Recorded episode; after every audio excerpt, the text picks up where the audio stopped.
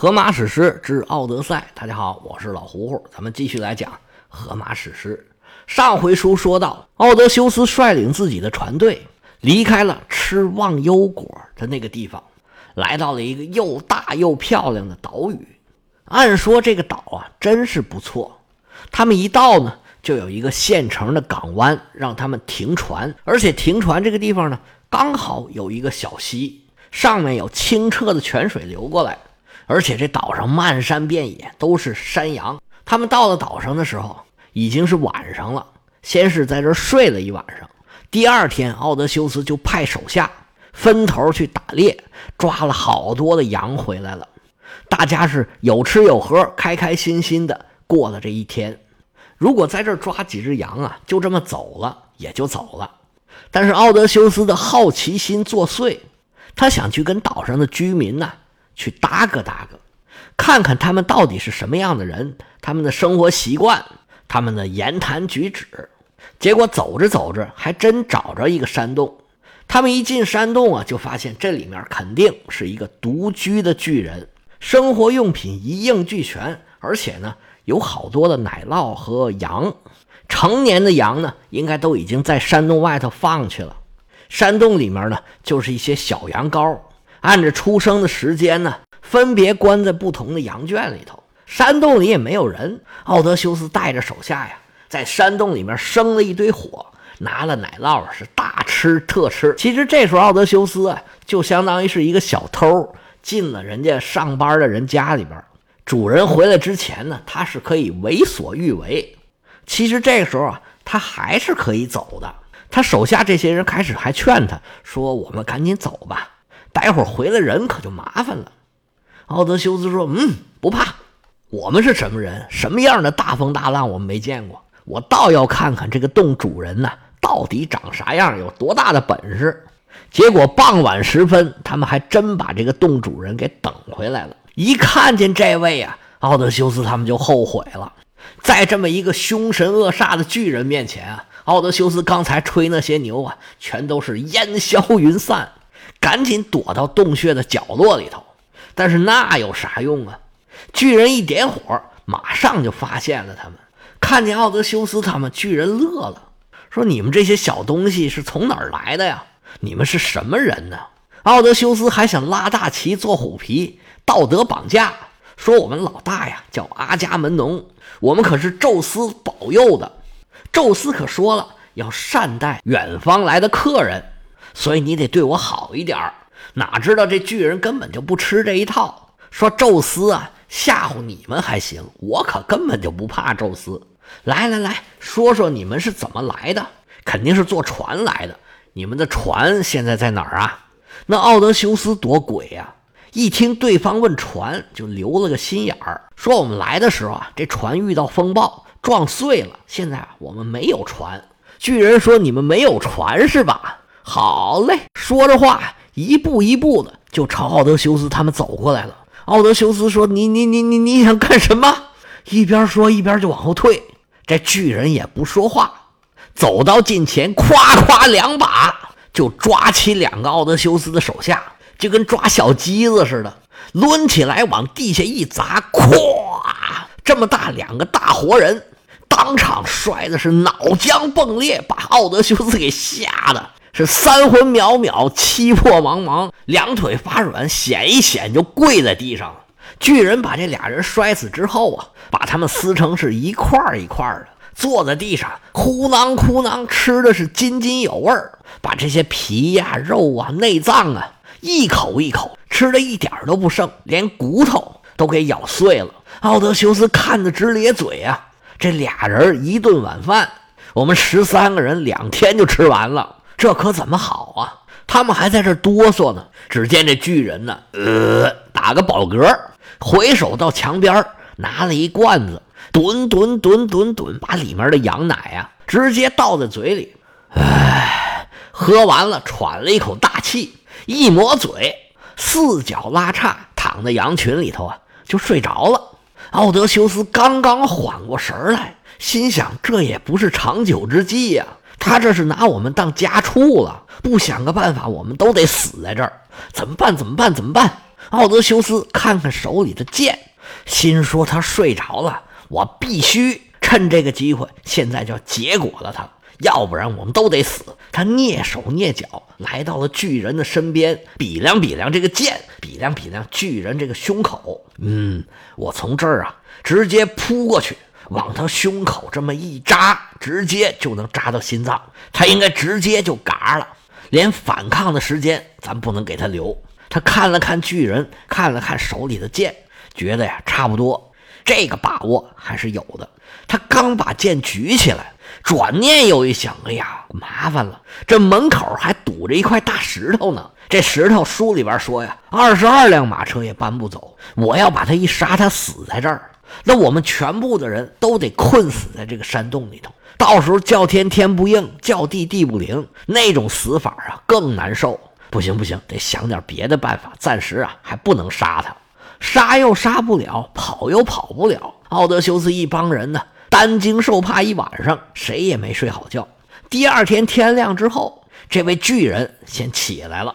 起床之后，先是给这些母羊啊一头一头的挤奶，挤完之后，又把这羊羔放在这个母羊的肚子底下，然后又跑到奥德修斯这儿，抓了两个人。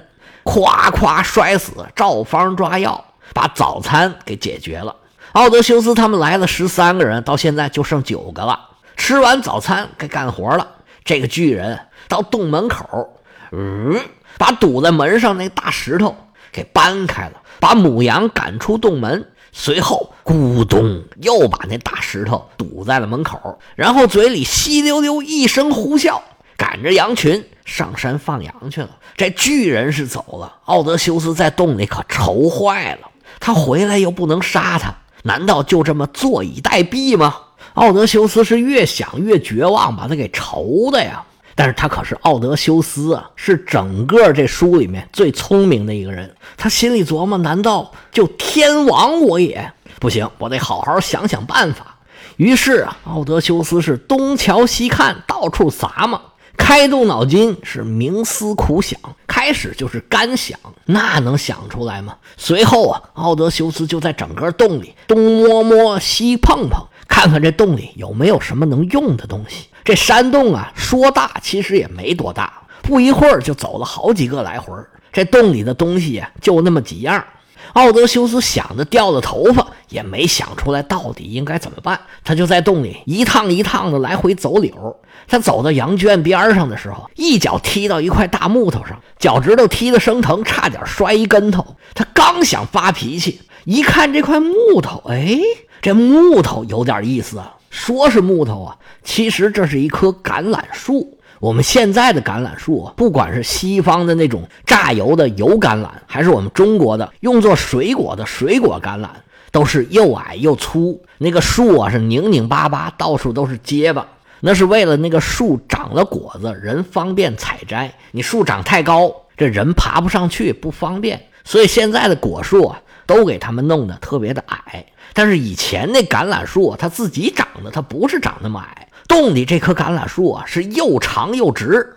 这个独眼巨人把它给砍下来之后啊，是准备要做手杖的。奥德修斯他们遇到这个独眼巨人，明显他是一个牧羊人。大家看这牧羊人啊，都是拿棍子的。他一个是赶羊，一个还得打狼呢。这巨人也不例外，但是他这个拐杖啊，一般人可拄不了。这棵树有十几米高，又长又直，就像桅杆一样。奥德修斯看见这棵树啊，灵光闪现，一个计划唰就在他脑子里边形成了。奥德修斯叫上自己的手下，十二个人吃了四个，还剩八个，说：“过来，把这棵树啊给我砍下来一段。”大家一看，哎呀，奥德修斯好像有主意了。行，咱们就听他的。大家七手八脚，群策群力。虽然没有那么特别好的趁手的工具，但是也是因陋就简，把这棵树啊砍下来，大概有一人多高。原文说是一寻的长短。这个寻呢，是口字边儿一个寻找的寻，是航海的时候测量水深的这么一个单位。这一寻呢，大概就是。伸开两臂的这么一个长度，就大致相当于人的身高。现在的英美呢，这一寻呢定为六英尺，也就是一米八三不到一点。其实我们中国也有这个单位，主要是以前量布的时候用的，叫一讨，就是量布的时候呢，人这一伸手，左手右手两个手中间这个距离叫一讨。以前买布呢，有的时候会说一讨多少钱，然后量布呢，他就这么一讨两讨的量给你。当然这个单位呢也不是很准，越是不准呢，那以前做小买卖的就越爱用，他就有更多的这个牟利的空间嘛。他这个寻呢也是一样。应该在历史的严格上，也有很多的变化。你说古希腊时候那时候人有现在这么高吗？他这一寻到底有多长也很难说。总之吧，他们砍下来一段啊，一人多长那么一段的树干。奥德修斯说：“来来来，咱们把它呀削尖了，大家嘁着咔嚓把这段大木头给削尖了，然后把这个尖儿啊用火烧，烧到要着没着的那个状态。整个这节木头啊。”看上去就像一支大铅笔，干的差不多了。奥德修斯就把木头藏在了羊粪里头，然后奥德修斯就说：“待会儿啊，我有一个行动，这个活我一个人干不了，我得挑四个帮手。你们现在剩八个人，你们抓阄吧。有一半的人要跟我一起来干这个事儿。反正现在我们呢，啥也不干，回来他也得把我们吃了。我们跟他拼一下，也大不了就是这个结果。”我们呢，等他回来，我们就这么这么这么这么办。你们现在抓阄吧，选出来四个人，待会儿啊，咱们一起行动。